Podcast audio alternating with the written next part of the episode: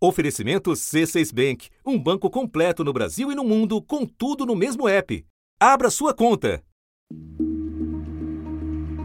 Nos Estados Unidos, país com o maior número de casos notificados do novo coronavírus, a semana começou com uma projeção sombria. The next week is going to be our Pearl Harbor moment, it's going to be our 9/11 moment. A principal autoridade de saúde do governo compara a gravidade do momento à do episódio que determinou a entrada dos Estados Unidos na Segunda Guerra e aos atentados de 11 de setembro de 2001. Dias antes, Donald Trump foi na mesma linha. I want every American to be prepared for the hard days that lie ahead. We're going to go through a very tough two weeks. O presidente dos Estados Unidos, Donald Trump, disse que o país vai ter um número terrível de mortes no pico da pandemia do novo coronavírus. Muitas regiões, os hospitais estão chegando à capacidade máxima. Nos Estados Unidos inteiros, são 341 hospitais de campanha a grande maioria para atender pacientes de outras enfermidades. País, nove em cada dez americanos tem ordem agora para ficar em casa. Esta funerária no bairro do Brooklyn, em Nova York, atendia em média 50 clientes ao mesmo tempo. Agora, já são mais de 180. Já são mais de 10 mil mortos, quase metade, num único estado, Nova York. Em apenas duas semanas, Covid-19 ultrapassou todas as outras causas de óbito no estado. Na verdade, dez outras causas somadas não mataram tanto quanto o coronavírus. This is an enemy that we have underestimated from day one, and we have paid the price dearly. You don't have the right to risk someone else's life. Da redação do G1, eu sou Renata Loprete e o assunto hoje é Nova York sitiada pelo coronavírus. Neste episódio, eu converso com a enfermeira brasileira Karina Félix, que vive em Nova York há duas décadas e hoje se desdobra para atender pacientes de Covid-19 num hospital superlotado. Antes, eu converso com o correspondente da TV Globo, Tiago Eltz. Terça-feira, 7 de abril.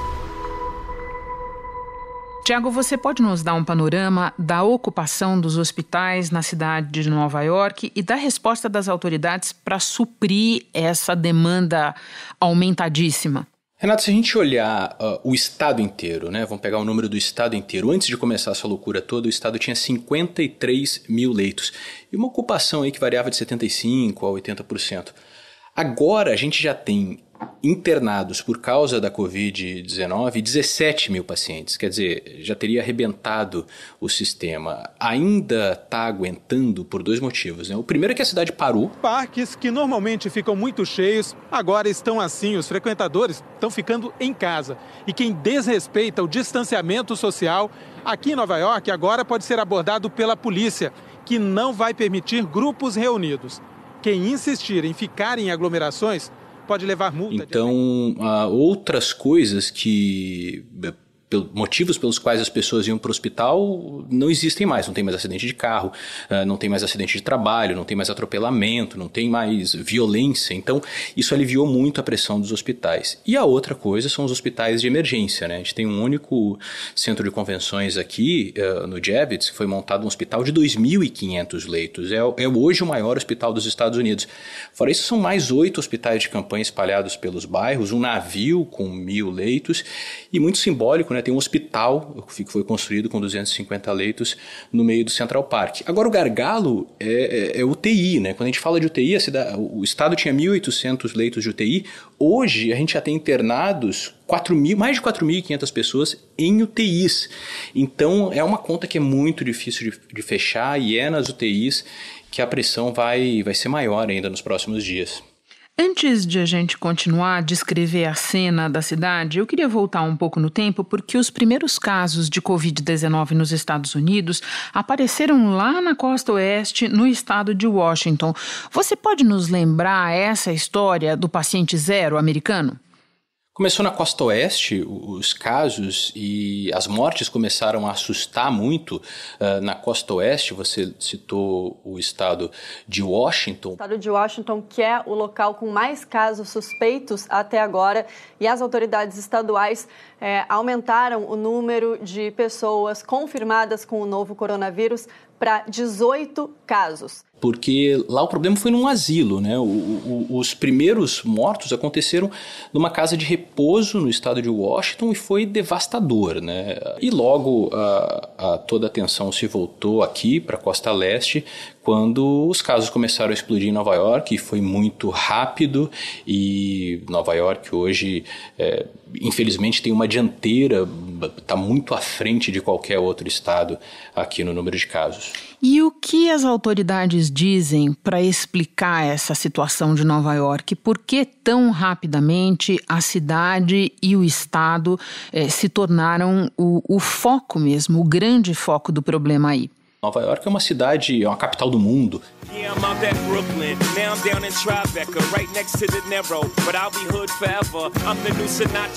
A gente tem milhões de turistas do planeta inteiro vindo para cá, eh, milhares de pessoas dos Estados Unidos viajando para cá o tempo inteiro. Essas pessoas continuavam viajando, as pessoas continuaram vindo quando a epidemia já se alastrava pelo planeta, né? E aí chegaram aqui a Nova York.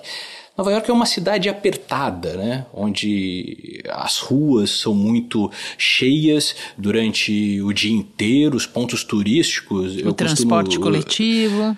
O transporte, metrôs lotados, eu costumo dizer que, costumo fazer uma referência que a, a Times Square lembra muito a 25 de março. É, é aquele nível é, de lotação do lugar. Né? E as pessoas moram em lugares pequenos, em, em prédios apertados, e aí o vírus chegou, com os turistas, chegou com os viajantes e encontrou um, um terreno perfeito para se espalhar e foi o que a gente chama de tempestade perfeita, né? Tiago, exatamente porque Nova York é essa cidade do mundo, como você disse, talvez a mais internacional das metrópoles, e todo mundo, é, tendo ou não visitado, tem referências visuais muito é, fortes de Nova York, eu te peço que agora nos conte como está a cidade hoje. O que ainda está aberto? Quais são as cenas que você vê nas ruas? Conta para nós. A cidade está irreconhecível, né? Para quem já veio ou para quem viu, todo mundo já viu alguma cena de Nova York num filme ou. This is New York City.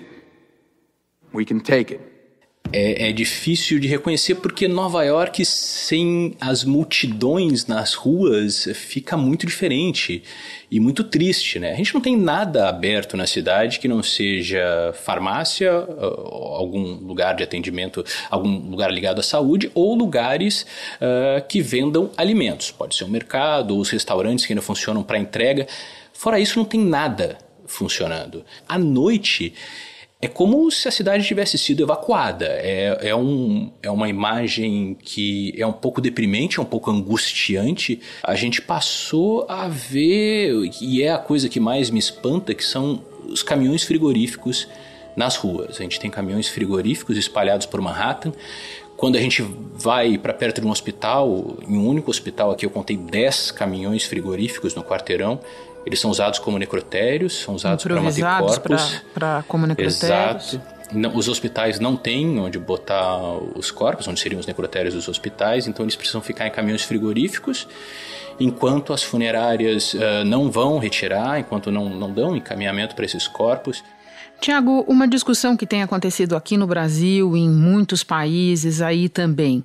Fala um pouco para nós do papel das autoridades nessa crise, do prefeito Bill de Blasio e do governador Andrew Cuomo. Bom, eles são duas figuras que, que, que estão bem avaliadas uh, pelos americanos enfrentando a crise, principalmente o Andrew Cuomo, o governador que, em meio a essa situação tão trágica, surgiu como uma voz uh, não só para o estado de Nova York, mas como para o país inteiro. Ele, ele virou um político ídolo no momento. Because this is going to be transformative. We're never going to be the same again. We're not going to forget what happened here. Eu acho que muito porque ele faz uma, uma, uma contraposição muito marcada à imagem do presidente Donald Trump. The Democrat policy of open borders is a direct threat to the health and well-being of all Americans. No começo a gente viu uh, o Trump minimizando o problema, negando que o vírus uh, fosse. Chegou a dizer que era uma farsa, chegou a dizer que ele ia acabar como mágica. Já o Como levou muito a sério desde o começo e tem, e tem feito uh, aparições diárias para explicar o andamento, o, como o vírus vem piorando. Uh, when do we get back to normal? I don't think we get back to normal. I think we get back, we get to a new normal. Right. Tudo com uma clareza e com uma objetividade que tem uh, impressionado. Tiago, em todos os países mais atingidos até agora, chega um momento em que começa a discussão sobre é, chegou no pico, não chegou no pico, quando é que vai começar a descer do platô. Você tem acompanhado tudo isso. E aí, no domingo, o número de casos caiu. Mas de volta ao governador Andrew Como, ele disse que ainda é cedo para tirar conclusões otimistas. Você você pode nos explicar qual é a situação é, dos números aí? A gente tem no domingo e na segunda o que a gente começa a imaginar que, que, que, é uma boa notícia, né? Por exemplo, o número de internações em hospitais, o número de internações em UTIs diminuiu. É que o contágio em Nova York pode estar desacelerando. O número de hospitalizações caiu 50% de sexta para sábado. E o número de mortes também caiu pela primeira vez. Foram 630 no sábado contra 594 no domingo. Hoje, esse número se manteve estável. É um sinal de que Nova York possa ter chegado no ápice da pandemia. Então, se passou a imaginar que Nova York pode ter chegado no tal do platô. O que, segundo o governador, eh, não resolve em nada o problema. É claro que é uma notícia melhor do que a gente estava tendo até agora, mas, uh, segundo o Andrew Cuomo, ele diz que se a gente ficar nesse platô agora, se esse platô for longo, ele arrebenta com o sistema de saúde, porque ele já está no limite. Cuomo disse que os hospitais estão operando na capacidade máxima, que pacientes já precisam dividir respiradores, que os profissionais de saúde estão exaustos e que essa intensidade não é sustentável por muito tempo. Assegurada nos números agora é, uh, é devido 100%, segundo as autoridades, ao distanciamento social. Mas o governador acha que não é o suficiente. Ele quer que as pessoas se afastem ainda mais. Durante o final de semana, as pessoas foram novamente para os parques. O governador estava uh, uh, bravo com isso e, e, chegou a aumentar a multa. Né? Tinha uma multa para quem descumprisse o distanciamento social aqui, que era de 500 dólares. Ela passou para mil dólares agora. A polícia está uh, atuando com mais força e vai atuar com mais força ainda para tentar manter a todo custo esse distanciamento social que parece que está funcionando, mas que não é o suficiente ainda, de acordo com as autoridades, para impedir que a gente tenha um apagão no sistema, que o sistema entre em colapso. Tiago, para terminar, uma pergunta sobre o restante do país. Em quais estados a situação é mais preocupante? Quem é que está candidato aí a ser a próxima Nova York? A gente tem, eu acho que, três estados hoje, um que já vinha com problema e dois que estão surgindo, né, como eles chamam de hotspots aqui. É, a gente tem uh, Nova Jersey, que, que vem meio que na esteira um uh, de Nova vizinho. York, né? Exato, muita gente mora em Nova Jersey, trabalha em Nova York. Nova Jersey é o segundo estado com mais mortes, a gente consegue ver a diferença né, do problema. A gente tem a Califórnia, que é um problema desde o, o estado começo. mais populoso, tem, né? Mais populoso, mas onde uh, os números começaram muito próximos de Nova York, mas Nova York uh, disparou logo depois. E a gente tem dois estados onde o problema começa a ficar mais sério agora, agora por causa da velocidade uh, de mortes. Michigan, com Detroit, com números que começam a, a surpreender, e a Louisiana, que tem Nova Orleans. Nova Orleans é uma cidade onde a letalidade do vírus está maior do que em Nova York. Nova Orleans teve uma festa muito grande de carnaval no final de fevereiro, quando o vírus já estava, já era uma realidade. Então as autoridades uh, culpam também um pouco essa festa que levou multidões uh, para Nova Orleans, milhares de turistas, então isso pode ter ajudado bastante um drama que está agora explodindo com a, o número de mortes acelerando. Então a gente tem é, esses três, quatro estados aí que estão disputando, infelizmente, né, pela forma de dizer, essa, é, esse segundo lugar, mas é uma diferença ainda muito grande. Né? A gente está falando de estados que têm menos de mil mortos para um estado, para o estado de Nova York, que tem mais de 4.600 mortos, então... Só para completar, lembrando que Nova Orleans já é uma cidade muito traumatizada, né, Tiago? Porque é a cidade que no passado recente foi destruída pelo furacão Katrina, né? É uma cidade que tem problema de pobreza maior do que Nova York e tem esse trauma recente, então é um potencial de uma tragédia muito triste em Nova Orleans. Tiago, eu agora vou conversar com a Karina Félix, mas antes me despeço de você. Muito obrigada por todas as informações. Força, sorte, bom trabalho para você aí. Obrigado para vocês e fiquem seguros aí. Karina, quando o hospital em que você trabalha começou a receber pacientes de Covid-19 e como o hospital se adaptou para isso? A minha unidade eu trabalho com paciente que faz transplante de fígado e a minha unidade foi convertida para pacientes com Covid no dia 14 de março.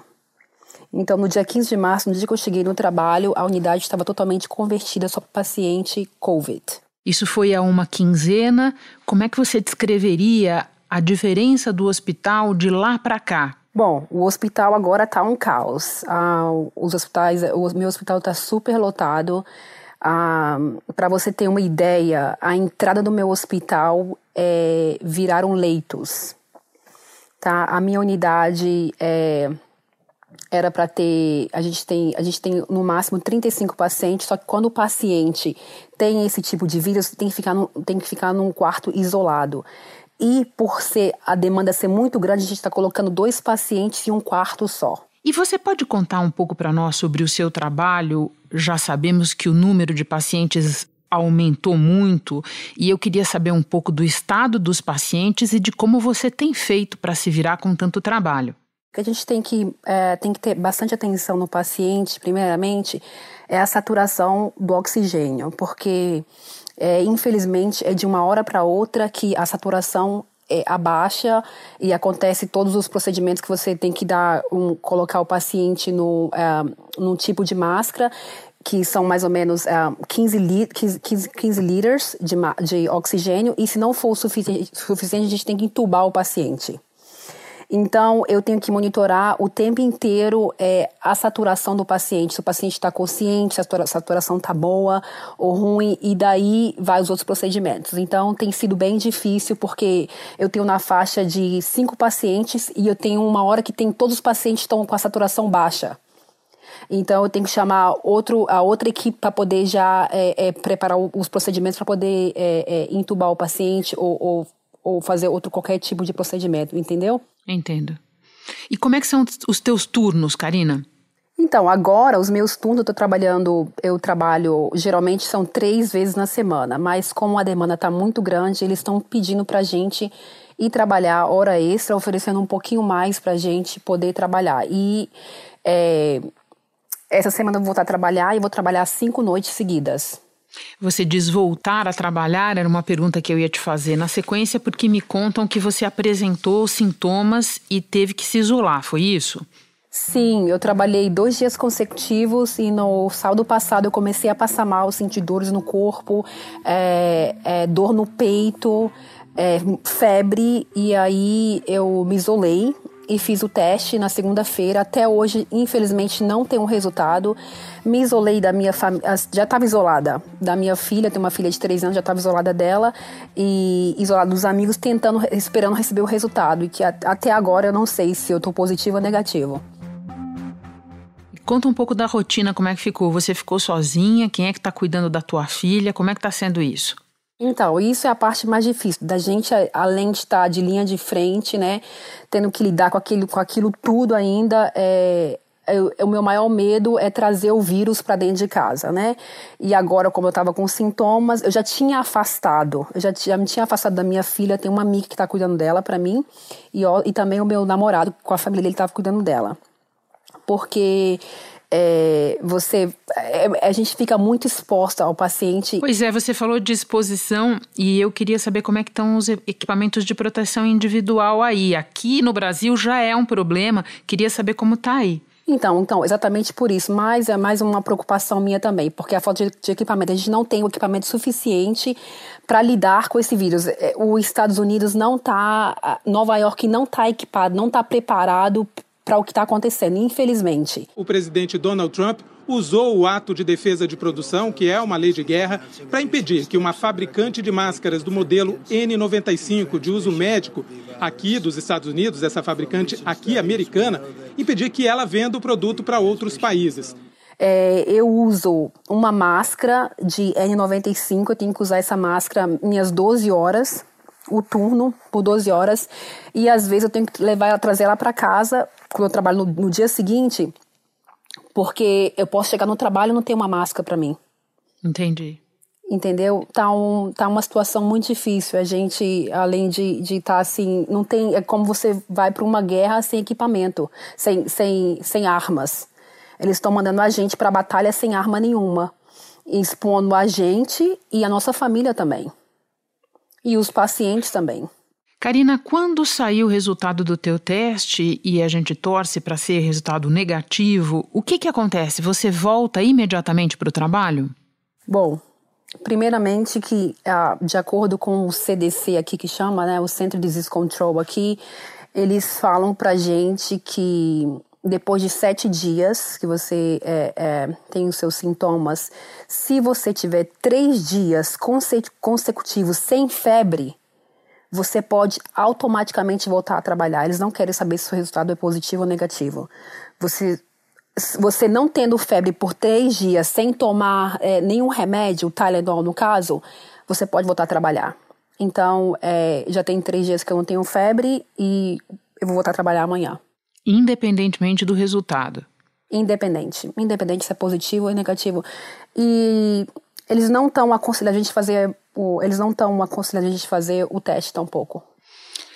Por escassez de teste, Karina? Eu não sei, porque o meu hospital, quando eu liguei, Renata, para poder falar que eu estava sentindo, estava é, tendo sintomas, eles falaram não precisa fazer o teste fica fora, uh, é, reposa e daqui sete dias eu vou te ligar para ver se você tá, como é que tá a sua febre e eu vou te ver se você pode voltar a trabalhar ou não. Entendo. E Karina, por fim, qual é o teu sentimento sobre voltar a trabalhar antes mesmo de ter o resultado do teste? Eu quero voltar a trabalhar porque eu quero ajudar as minhas colegas de trabalho. Tá, tá um, tem, muitas, tem muitas enfermeiras no meu andar que estão contagiadas, então tem, a equipe tá, tá, tá pequena, não tem suficiente enfermeira. Mas ao mesmo tempo que eu te falo que eu quero voltar a trabalhar para poder ajudar, eu também tenho medo. Eu tenho medo de, de voltar para cá e, e, e, não ter, agora não ter tido o resultado sair negativo e depois pegar esse vírus e eu não sei como é que o meu corpo vai reagir. Porque eu já tenho visto, eu já tenho, eu tenho tido pacientes de 21 anos. Outro dia, quando eu estava trabalhando, a gente tubou um paciente que tinha 36 anos que o paciente teria, ele ia ser mandado para casa e a gente mandou ele fazer um teste. Quando ele voltou para quando ele voltou do teste, ele já estava com falta de ar. A gente colocou ele numa máscara. Essa máscara que eu te falei é, chama non-rebreather, é com 15 litros de oxigênio. Essa máscara não conseguiu e a gente teve que entubar o paciente. Então, eu não sei o que vai acontecer, não sei, é só pedir a Deus mesmo proteção. Karina, muito obrigada por compartilhar a tua história conosco. A melhor sorte para você aí. Muito obrigado para vocês também. Fiquem com Deus. Obrigado também, Renata. Antes de encerrar, algumas dicas sobre o uso de máscaras, agora aconselhado pelo Ministério da Saúde para qualquer pessoa que precisa sair de casa. Antes de colocar, lave bem as mãos. A máscara deve cobrir o nariz, a boca e o queixo e não pode ficar frouxa. Depois de vesti-la, você procure moldá-la ao formato do seu rosto com as mãos. Se ela se movimentar na região da boca enquanto você fala, é um sinal de que está colocada corretamente. Use por no máximo duas horas. Enquanto você estiver com ela, cuidado redobrado para não levar as mãos ao rosto e principalmente para não tocar a parte da frente ou de dentro da máscara. Para tirar, você usa as alças laterais. Como as máscaras são um material de trabalho muito importante para os profissionais da saúde e estão em escassez, o ideal é que você procure fazer a sua máscara em casa mesmo. Depois das duas horas de uso, elas devem ser lavadas com água e sabão e passadas com ferro quente depois de secas. Eu fico por aqui, até o próximo assunto.